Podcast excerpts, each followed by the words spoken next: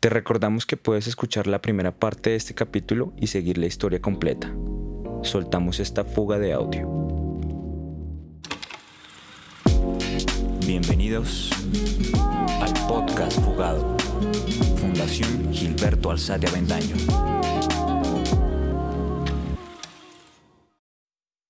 En este punto es necesario aclarar algunos términos. Empecemos conociendo quiénes eran los corazonistas. En el siglo XIX, con la, con la desamortización, eh, comienzan a llegar nuevas comunidades. El siglo XIX, post-revolución francesa, es un siglo en donde em, empiezan a emerger un montón de comunidades que no son órdenes religiosas, una orden sería muy jerárquica, ¿no? Hay como un provincial, un general, por ejemplo, para la compañía, para los, para los franciscanos, por ejemplo. Y las comunidades religiosas son mucho más eh, horizontales, mucho más pequeñas. Bueno. Y entonces eh, empiezan a emerger un montón de nuevas comunidades religiosas, tanto femeninas como masculinas. Y los corazonistas son una de esas múltiples que van a llegar con la regeneración, en particular, como con toda esa época de la regeneración. Eh, las salesianos, porque eso es bien interesante, los conventos de clausura pasan a manos las iglesias. Eso es muy importante, la iglesia de los conventos de clausura pasan a manos de otras órdenes. Por ejemplo, los capuchinos, que ellos sí son una orden religiosa, que son la pobreza de los, eh, o la línea de pobreza de los franciscanos. Eh, los capuchinos se hacen con la Concepción, eh, los salesianos se hacen con el Carmen, Santa Clara los corazonistas, los redentoristas se hacen cargo de Santa Inés, y entonces ellos comienzan a administrar la iglesia. Esto llevó a que las edificaciones fueran cambiando tanto de forma arquitectónica como de propósito. Las edificaciones, muchas de estas edificaciones, ya el convento de clausura como tal, se convierte en la incipiente Universidad Nacional de, Colombia. Hoy la Universidad Nacional de Colombia tiene sus primeras sedes en conventos de clausura. Por ejemplo, Santa Inés fue la Facultad de Medicina porque quedaba al lado del San Juan de Dios. Entonces, por eso, por eso estaba ahí. Eh, Santa Clara fue Bellas Artes, fue Imprenta Nacional, y en 1900, más o menos hacia 1913, 1912, demuelen el convento. Nosotros no tenemos ningún rastro del convento. En, en, el ministerio hay algunas como una pared, como algunos, como algunos cimientos, pues ahí como que uno los puede ver. Pero no, no, uno no se puede hacer una idea formal de cómo era el espacio, eh, digamos el, el convento como tal. Y esa parte se volvió facultad de Derecho de la Universidad Nacional. Eso era la Facultad de Derecho, hasta que ya con López Pumarejo, sí, o Eduardo Santos, ya no me acuerdo, este presidente que otorga el predio a la Nacional, ellos se van a, allá y eso pasa a ser Ministerio de Cultura. Eh, Colcultura funcionó también ahí y el Centro Nacional de Restauración. Eso es muy importante. No, no sabía ese origen de la Universidad Nacional. La Nacional, sí, la Nacional Sur, pues claro, son los edificios que hay a la mano. Y a la mano son los conventos de la desamortización, ¿no? Eh, por ejemplo, eh, San Agustín, en, ¿cuál es? Que es una de las primeras fotos que hay en Colombia, que es que está todo lleno de huecos de las balas, eh, que hoy en día es la DIAN, no, no, no mentiras, es el Ministerio de, Hacienda. Sí, incluso si uno va a San Agustín, eso es un detalle que hasta hace muy poco supe, hay una puerta, o sea, ustedes por el costado occidental, por el costado occidental. Si ustedes se paran en el costado occidental, aquí está el ministerio, al lado está el Ministerio de Hacienda. Y hay un par de puertas. Esas par de puertas es el, es el ingreso al coro. O sea, era el ingreso desde el convento al coro. Pero cuando se demuele el convento, pues ya no. Entonces, solo para que cuando vayan lo miren. Volvamos al tema anterior. Eh, uno de los elementos que, en mi opinión, más puede conectar al visitante de Santa Clara con el pasado colonial es la celosía el museo tiene un ejemplo mudéjar muy interesante desde la perspectiva arquitectónica como ejemplo de sincretismo, pero también la celosía tiene una función de separación muy interesante. ¿Nos puedes explicar qué es una celosía y cuál era su función? Las celosías son, yo voy a decirlo muy burdo, pero son las paredes con huecos y estas paredes con huecos que se usan en las mezquitas eh, musulmanas para dividir espacios de mujeres y de hombres, eh, llegan al territorio americano y no solamente se encuentran en los conventos de clausura, en muchos espacios se encuentra mucha de esa tradición mudejar. Eh, por ejemplo, la, el techo de San Francisco, o sea, no la cubierta, sino lo que nosotros vemos ahí abajo, ese techo es mudéjar, es, es carpintería de lo blanco y las, las celosías, siempre que ustedes vean celosías, es la división de lo público de lo privado. Entonces, por ejemplo, en Santa Clara nosotros no tenemos la celosía totalmente original, porque cuando llegan los corazonistas, ellos no requieren una iglesia convento de clausura. Ellos requieren poner masillas y masillas se ponen en el coro bajo. Entonces ellos quitan la celosía, se puede ver en el coro alto unas líneas, unas franjas y en la parte de arriba en la celos y, nosotros conservamos una parte de la celosía también en la sacristía. La celosía que hoy en día el, Museo Santa Clara tiene, la puso el museo para generar esa sensación de diferencia de lo público y lo privado. Eh, y la celosía, eh, digamos, era el espacio donde, digamos, tras la celosía, celosía viene celar, de proteger, eh, estaban las religiosas. tenemos tanto en los coros. Aclaremos también a qué se refiere con coros altos. Bueno, los coros, y esto es para, digamos, no solamente para cuando vayan a Santa Clara, sino, por, ejemplo, yo siempre invito a que vayan a la Concepción, porque es una iglesia que sí permite ver las, los contrastes incluso de la, historia en dos espacios conventuales. Eh, los coros siempre están en la parte de atrás. Toda iglesia, si ustedes van a cualquier iglesia colonial, tiene como un techito cuando uno entra, como la, sí, que hay como, no sé, si van a San Agustín, San Ignacio, si uno entra por el atrio, hay un techo y hay un segundo piso. Los, en los coros, en los conventos de clausura hay dos coros. El coro bajo, que es el primer piso, por decirlo así. En este coro se velan a las monjas. Las monjas al morir son veladas ahí. Hay eh, y una invitación para que vayan al Banco de la República y vean la colección de monjas coronadas que el banco tiene. Ahí se les retrataba, se les ponía su corona de flores. Flores, todas las monjas se, se, se coronaban, pero solamente los tenemos retratos de monjas de velo negro. Tenemos dos monjas de velo blanco, pero de la Concepción, pero de resto todos son monjas de velo negro de eh, Concepción, Concepción, Santa Clara y Santa Inés. Eh, y ahí los pintores lo hacían. Eh, ahí, y el coro alto es el coro en donde las religiosas de, monjas de velo negro o las monjas de coro, así se les decía, monjas de velo negro o monjas de velo o de coro, recibían la misa. Y ahí se hacían las votaciones, porque cada tres años hacemos una ronda y decimos, bueno, ¿quién va a ser la abadesa y eso? Como cualquier institución humana, institución social, pues hay roces, entonces hay facciones, hay unas monjas que dicen, no, vámonos por esto, por otras. Es, un, es un espacio muy interesante porque para ser abadesa en algunos conventos toca tener 12 años de experiencia de monja. ¿Sí? Imaginen, aquí en América llegaron muy pocas monjas españolas. Entonces, las mujeres que se inventaron o que se construyeron un convento de clausura, pues no sabían qué era ser monja, el oficio de monja. Más allá del rezo, a lo que me estoy refiriendo, más allá de rezar y quedarse un día entero rezando, a lo que, a lo que me refiero es el oficio de cómo administrar un convento. Eso es algo que es una, eso es lo raro, cómo administrar un convento. Y esto es, o sea, son empresas ricas para, para, poder fundar un convento, Hernando Arias Ugarte invirtió 60 mil pesos. 60 mil pesos, en, para hacer una proporción, es 30 casas de dos pisos en el periodo colonial.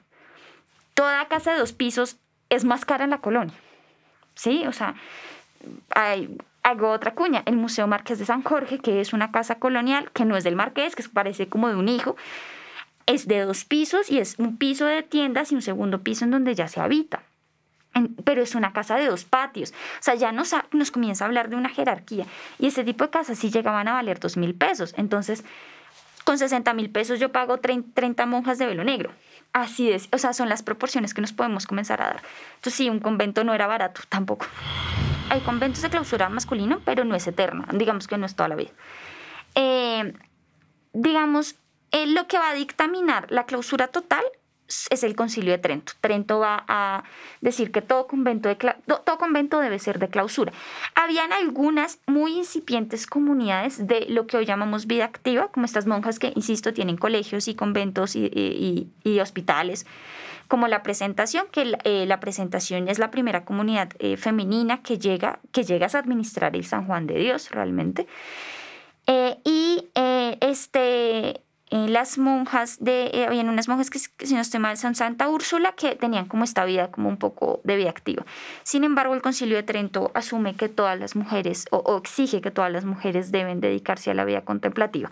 Al menos las mujeres que tomaron los votos como monjas de clausura. Eh, ¿Y por qué se hace? Por una simple, sencilla eh, razón, es protección, y es porque en el fondo en los conventos de clausura habitan las mejores mujeres de Cristo. Está como el jardín florido de Cristo. Por eso no es gratuito que los conventos estén muy relacionados con las flores.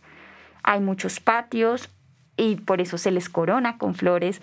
Al ingresar y al morir con flores se les em, por ejemplo, eh, la decoración de Santa Clara de la Concepción es muy florida, entonces sí tiene que ver mucho con eso. Retomemos nuevamente. Y hay unas partes en el presbiterio que también tienen celosía, eh, que al parecer son espacios destinados para la abadesa y para las religiosas como ya mayores que ya están a punto de ver a su esposo, o sea, ya están como, ya están hasta, de, de ver a Cristo, entonces están más cerca del presbiterio, pues que donde más cerca de Dios está.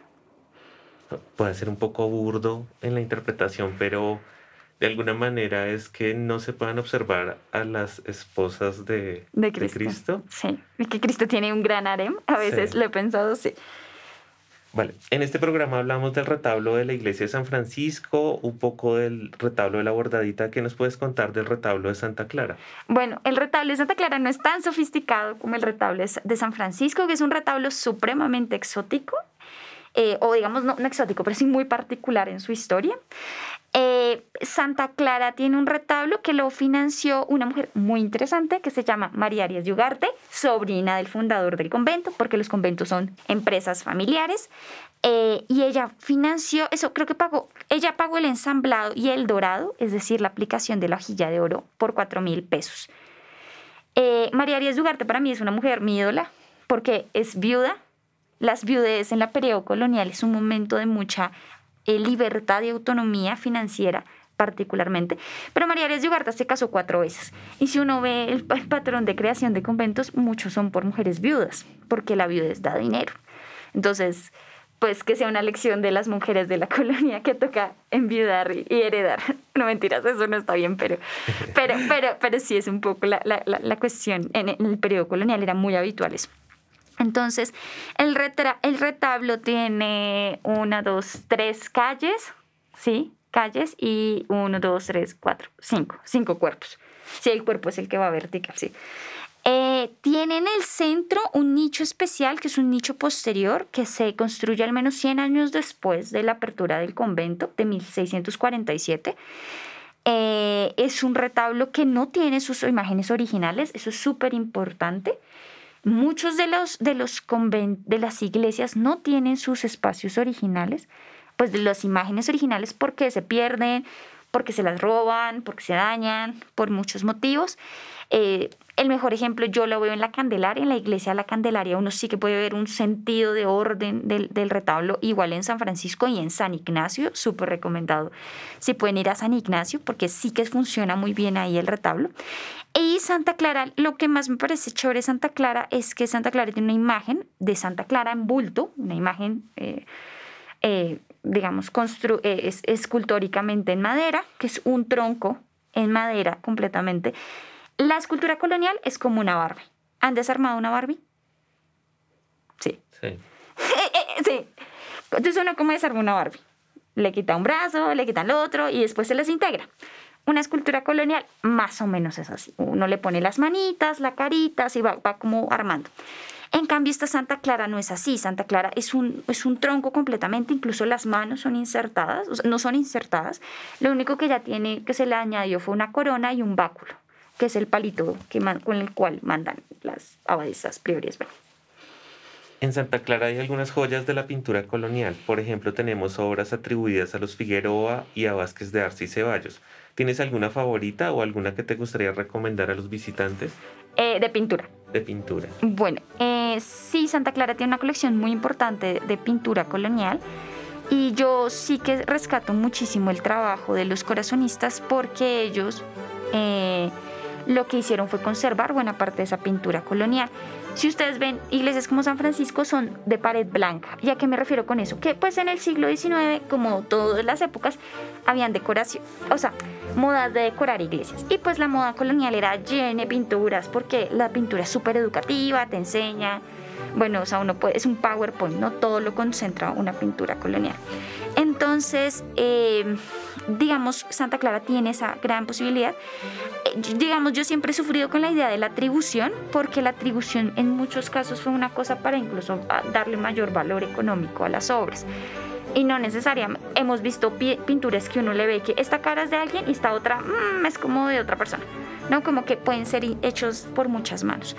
Santa Clara tiene una firmada por Vázquez de 1668, con fecha, que eso es muy raro, del sueño del bachiller Cotrina, que es la iglesia de las aguas, que cuenta la historia de la iglesia de las aguas, y un cuadro de Gaspar Vargas de Figueroa, ¿sí? o de Baltasar, yo, siempre los confundo, perdón, del, del nieto, eh, de 1666, que es un desposorio místico, que es cuando eh, una santa se casa con Cristo, con Cristo bebé, con Cristo niño bebé. Sí, para, para nosotros puede ser un poco raro que se casen con un bebé, pero es menos sexual. Esto sí es muy importante, ¿sí? Es, es menos sexual. las monjas se casan con Cristo, pero no van a poner a Cristo súper guapo de 33 años, ¿no? O sea, pues creo que eso es ya pecaminoso. Entonces, pero mis cuadros o mi cuadro favorito de Santa Clara, bueno, yo tengo varios, porque hablan como de los tránsitos y de las transformaciones de la sociedad colonial. Voy a decir dos porque por simple gusto. El primero es un cuadro que se llama Guillermo de, Aquitania. Es un cuadro que únicamente, el único, la pintura eh, que existe en América Latina de ese santo es en el Santa Clara. Es un, es un rey francés eh, se le reconoce porque tiene esta parte con eh, la parte de arriba del busto, por decirlo así, eh, con armadura y en la parte de abajo tiene hábito benedictino, si no me falla la memoria. Y tiene dos escenas a su costado, una escena en donde aparecen tres vírgenes y una de ellas es la Virgen María que arrastra su cuerpo para protegerlo y otra que es una cueva que aparte toca echarle toca como moverse mucho en el espacio para verla, porque pues si el sol pega, toca como ir girando, eh, de una cueva en donde él vio eh, una cruz. Y voy a decir otra porque fue un descubrimiento eh, que hice gracias al Rosario, que me invitaron del archivo del Rosario o del museo. histórico. Y del museo. y es un cuadro de Santo Tomás con el arzobispo Fantino. Sí, Fantino. Y fue muy raro porque yo no sabía eso. Eh, es un cuadro muy grande que queda pegado al, al arco toral, a donde se ubica el púlpito, que el púlpito es donde el curita daba el sermón, pero que eso ya no existe en las iglesias contemporáneas. Eh, y era muy grande y yo nunca jamás, como que esos cuadros que tú ves y no, nunca te dicen nada. Y un día eh, el chico del archivo me escribe y me dice, oye, es que en Santa Clara hay un, hay un cuadro y ese cuadro es la base del cuadro que está en el Rosario. Y yo no lo podía creer, o sea, y la cartela indica que lo copian de Santa Clara. Entonces es un cuadro súper raro, pero que nos habla también de la importancia de estos espacios, es, digamos, educativos en el tránsito del uso de la imagen. Y es muy curioso porque pues los dominicos, que es la orden del Rosario, a pesar de que es muy laico y muy secular en el periodo colonial y demás, eh, es una imagen que habla sobre la Inmaculada Concepción. Entonces, eh, es un dogma de la Iglesia Católica, que María es libre de pecado. Y eso lo promocionó mucho los franciscanos y los jesuitas, pero los dominicos fueron férreos eh, contradictorios de eso. O sea, en la colonia no peleaban, o sea, peleaban por la, no sé, por la corrupción. Claro que sí, en la época colonial había corrupción, sí. No se llamaba así, pero sí. Pero una de las peleas fuertes era eso. O sea, la gente peleaba por si era inmaculado o no la Virgen, que es dogma a partir de 1859. Eh, entonces es bien interesante ese cuadro, por eso me gusta, por eso me parece muy raro. O sea, entonces manos muertas literalmente es porque provienen de personas que fallecieron y donaron eso a alguna sí, comunidad. A las comunidades, sí, claro. Pues piensen en las monjas. Cuando morían los dotes, ¿a quién quedan? Pues al convento. O sea, el convento es la representación de Cristo, el esposo, pero quedas al convento. Entonces, ¿cuántas dotes de dos mil pesos? Pues ahí empezamos a hacer cuentas. ¿Eran prestamistas? ¿Hacían préstamos de dinero las, monjas? Lo que más sabemos de ellas es eso. Lo que más sabemos de ellas. O sea, por ejemplo, muchas veces la pregunta sobre la vida diaria es muy difícil. Porque mm, la desamortización, volvamos a la desamortización, en México pasó algo muy interesante y es que los, los, los, las personas de, pues como del Estado, llegaron a los, a los, a los, a los conventos y cogieron todos los archivos y se los llevaron. Y muchos de los archivos eh, de las comunidades están en los archivos públicos. No todos, pero algunos. Aquí en Colombia, los las personas que fueron, los funcionarios, fueron a coger los documentos de los censos. Pues porque eso es lo que les interesaba, la plata. Entonces, por ejemplo, la vida diaria. Y, y, por ejemplo, tú a veces no registras lo cotidiano, ¿no? Entonces, a veces lo que sabemos de la vida cotidiana es como el listado de precios. Entonces, por ejemplo, que no hay, hay comunidades que no comen cacao, que no tomaban chocolate, les parecía pecaminoso, no sé. Eh, sí, hay unas que, no, eh, creo, que, creo que las, las carmelitas no tomaban chocolate. Pero pues los, los kilos de vacas, los kilos de pollo, sí. Entonces uno puede inferir como la vida. Y ahí les digo, las monjas no se mueren de hambre. Pues al menos de eso, pues de ayuno, al, menos de, de, hambre no voluntaria, no se morirán. Eh, pero sí, las monjas prestaban muchísimo dinero, muchísimo, muchísimo. Hay comunidades, las carmelitas no, porque ya son descalzas, pero la Concepción y Santa Clara eh, y Santa Inés son vastos complejos económicos que son muy complejos. Eso es muy importante. Yo creo que a veces nosotros pensamos que las monjas, porque son hoy en día muy austeras y eso, pues en el periodo colonial lo eran así. Pues yo no, o sea, no digo que no, pero si nosotros incluso eh, inferimos en el mismo hecho que el velo es lo que nos da el estatus, la tela negra es más cara. Entonces eso también tiene un estatus social implícito. Bueno, uno de los elementos que más me gusta de Santa Clara es la cripta. ¿De quiénes son los restos? ¿Por qué fueron dejados en este lugar? Bueno, como cualquier iglesia colonial, hay criptas. Todas las iglesias coloniales en este país tienen criptas. Eh, y las tienen porque es el, es el espacio sagrado.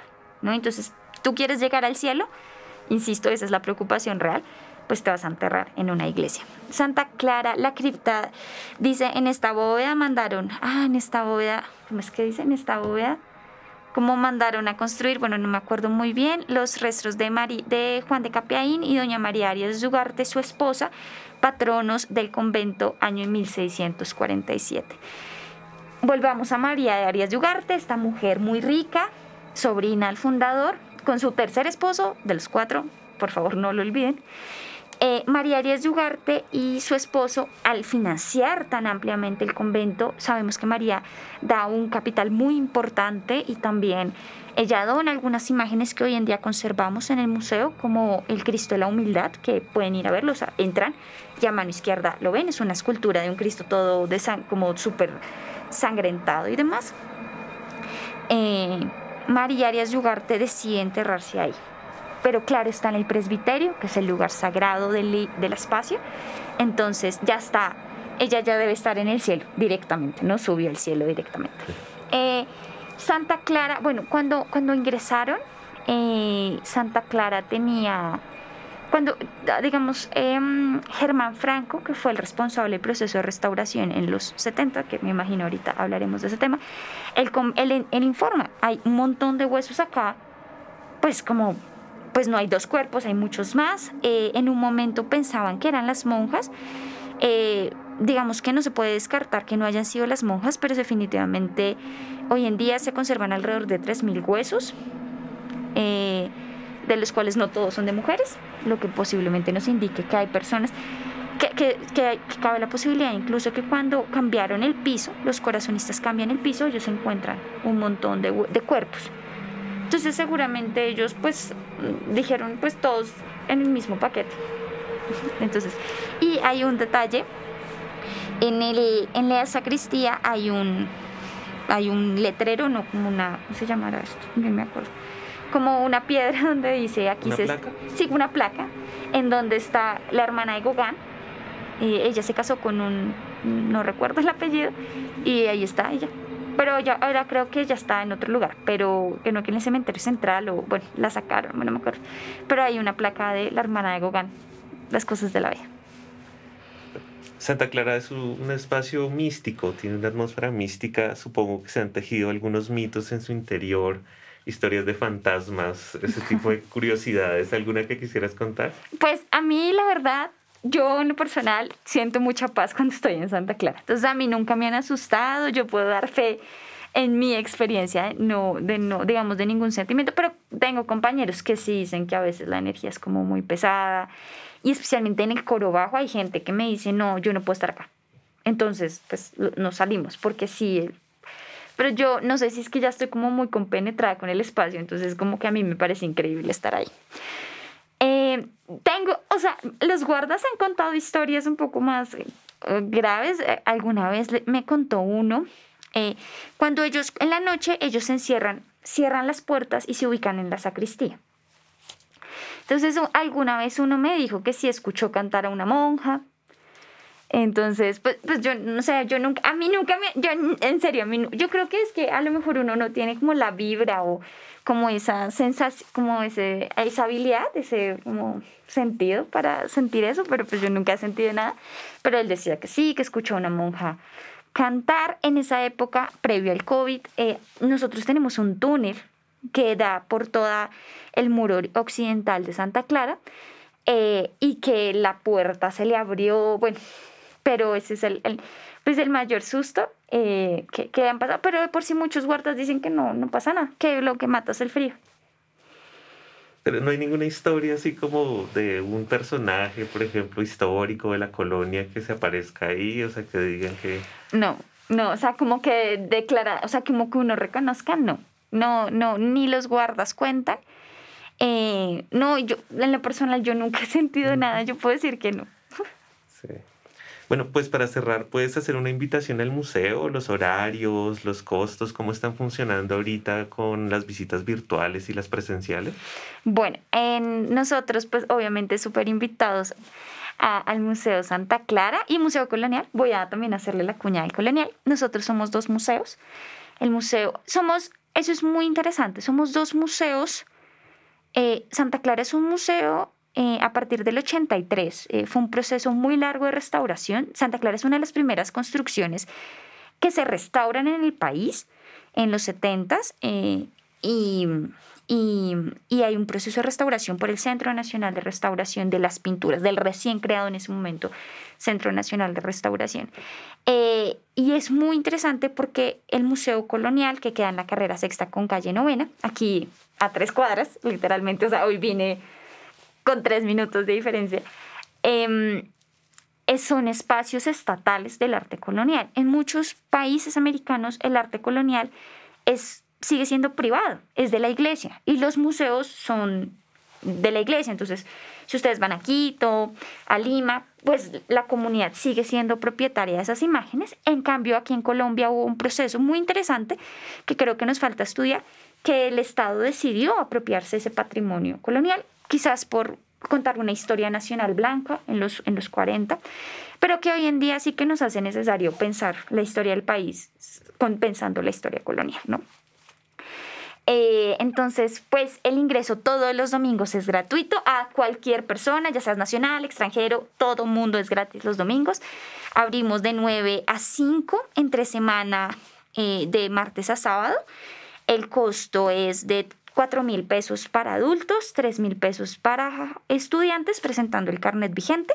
Si eres de institución pública, es totalmente gratuita. Eh, 2 mil pesos para niños, pero también es gratuito si eres reservista, si eres parte del ICOM, del, eh, eh, del Consejo Internacional de Museos. Eh, bueno, tiene como otras, si perteneces, ah, por ejemplo, si tienes algún tipo de discapacidad, bueno. El horario es de igual de 9 a 5, sábados a domingos, no, martes a sábados. Y eh, los servicios educativos que nosotros ofrecemos y que Julián ya ha tomado conmigo tienen un costo adicional, de mil pesos que nos sirve para financiar talleres y cosas así en el, en el museo. Eh, que se pueden pedir al correo edumuseocolonial.mincultura.gov.co eh, por si a alguien le interesa. Y ya, pues ¿Cuál es la página? museocolonial.gov.co. Que igual los invitamos a estar súper pendientes de todas nuestras redes sociales, eh, Instagram, Facebook y Twitter. Eh, nosotros tenemos una agenda pues muy variada. Nosotros damos charlas como muy académicas. A veces, eh, justo por ejemplo, bueno, no sé cuándo saldrá el podcast, pero nosotros vamos a sacar una nueva exposición de bienes gráficos y documentales. El, el museo tiene una colección muy curiosa, una colección de dibujos. En el periodo colonial casi no hay dibujos, o pues no, no se conservan, y el Museo Colonial va a hacer una exposición sobre los dibujos de Vázquez, que son los, los dibujos que le dieron base a hoy en día el Museo Colonial, en su momento, Museo de Arte Colonial, pero pues es una colección muy importante, las estampas que tiene el museo.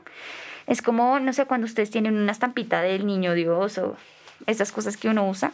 En el periodo colonial también usaban este tipo de cosas. Eh, entonces tenemos una exposición sobre eso. Tenemos talleres, casi todo ya es muy presencial, la verdad, pero controlado el aforo y demás, somos como muy controlados con el aforo. En cuanto a los talleres, tienen una gran variedad de actividades para realizar. Formalmente, el, el, servicio más educativo más solicitado son las visitas comentadas, pero nosotros tenemos otro tipo de cursos. Tenemos un evento académico al año que se llaman jornadas internacionales, que es como un tema y se invitan como seis personas sobre ese tema. Eh, el laboratorio de guías, que es la formación, ese espacio de formación de mediadores, en donde nosotros pues hacemos un, se hace un, eh, como un barrido muy general sobre la historia del museo, las colecciones, tanto del colonial como del Santa Clara. Entonces, por ejemplo, Julián tomó el del colonial, si no me falla la memoria.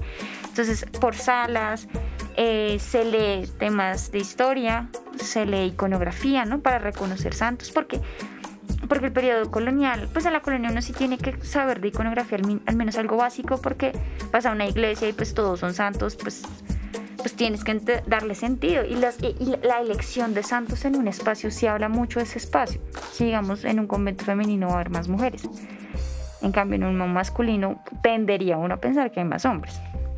Entonces, eh, digamos que esas son, eh, ¿qué más se hacen? Se hacen talleres. Eh, nosotros tenemos talleres, por ejemplo, con mujeres víctimas de violencia, personas con desplazamiento, eh, talleres. Eh, antes teníamos unos talleres con el crack, con el, ellos son Centro para la Rehabilitación del Adulto Ciego, pero ellos atienden todo tipo de público, pues todo tipo de edad. Eh, pero pues con lo de la pandemia uno tiene que estar al lado de ellos, no tocando. Por ejemplo, la celosía nosotros la tocábamos con ellos, pero pues imagínate yo tocar la celosía, pues no sé si vamos a hacerlo este año, pero pues espero, porque ellos trabajan con arcilla. ¿no? Es súper interesante. Sí, nosotros hacemos... Ah, tenemos también eh, un proyecto que se llama Museo Fuera del Museo, se llaman eh, maletas didácticas itinerantes. Y por el Museo Colonial estuvo cerrado un tiempo. Entonces, pues, ¿cómo sacamos el museo fuera del museo? Y es una maleta que generalmente la solicitan, por ejemplo, colegios. Entonces tiene rompecabezas, material impreso, por ejemplo, armables de papel, cartillas, por ejemplo, para colorear, cartillas para, eh, digamos, realizar actividades dependiendo de la edad de las personas, tiene asomacabezas, tiene como una divina quién, pero con figuras de pesebre, es como, es muy, grande, pero esos son para colegios. Eh, tenía una obra de teatro con disfraces eh, y todo, pero pues claro, con la pandemia ya no pudimos sacarlo. Usamos los impresos, los impresos y los, por ejemplo, en algunas visitas, por ejemplo, algún colegio como, ay, no es que queremos hacer una visita del pintor de, la pintura en el periodo colonial. Entonces damos una cartilla y ellos van diligenciándola en, función de la visita. Eh, pero eh, esto, eso pues ya se está reactivando un poquito, pero esas maletas eran mejores para los colegios. Eh, sorpresivamente un día nos la pidió un centro para adulto mayor y pues ellos felices vistiéndose de virreyes, entonces muy chévere. Y, y hay público que uno no espera. Por ejemplo, un día mi compañera le, le, pidieron la solicitud y llegó y era un hospital de subsidio en la 60, 66, no sé, como con 11, no sé si lo ubican, que es un centro como pediátrico. Y llegó al sexto piso y era una biblioteca. Entonces los niños ahí tienen una biblioteca y prestaron la maleta para esa biblioteca. Entonces, pues pues tú no te esperas que un, una suma cabezas llegue pues a un niño que pueda estar en una condición también muy compleja, ¿no? Entonces, sí, eso es lo que ofrecemos en el museo. Ofrecemos muchas, yo creo que nos hemos inventado cosas en función de lo que se nos pide a veces. Porque a veces llegan unas pedidas que son como, ¿qué? Y sí, nos toca, alguna vez le escuché a una chica del Banco de la República que la profesora le dijo, mire, es que mis estudiantes son fans de Harry Potter. Entonces usted se puede inventar una visita a Harry Potter en el Banco de la República. Yo decía, pues, yo quiero eso todos, todas invitadísimos a visitar Santa Clara, a visitar el Museo Colonial. Y bueno, de nuevo gracias Jimena por, por tus aportes, fue muy educativo, muy claro todo. No, muchas gracias a ustedes, por supuesto a Julián, que me, me hizo la invitación hace como dos días, no sé. Y a ustedes, por supuesto, por su colaboración. Y no, pues los espero y las espero en el Museo Colonial y Museo Santa Clara. Agradecemos a Jimena por visitarnos y hacer parte de esta serie. Esperamos les haya gustado este capítulo y se animen a visitar el Museo Colonial y de Santa Clara. En los últimos capítulos de esta serie tendremos la historia y curiosidades del cementerio central. Así que continúa escuchando este seriado. Puedes seguirnos en nuestras redes sociales como Fundación Gilberto Alzate para enterarte de nuestra programación al público. Muchas gracias por escucharnos. Esto fue el podcast Fugado. Fundación Gilberto Alzate Avendaño.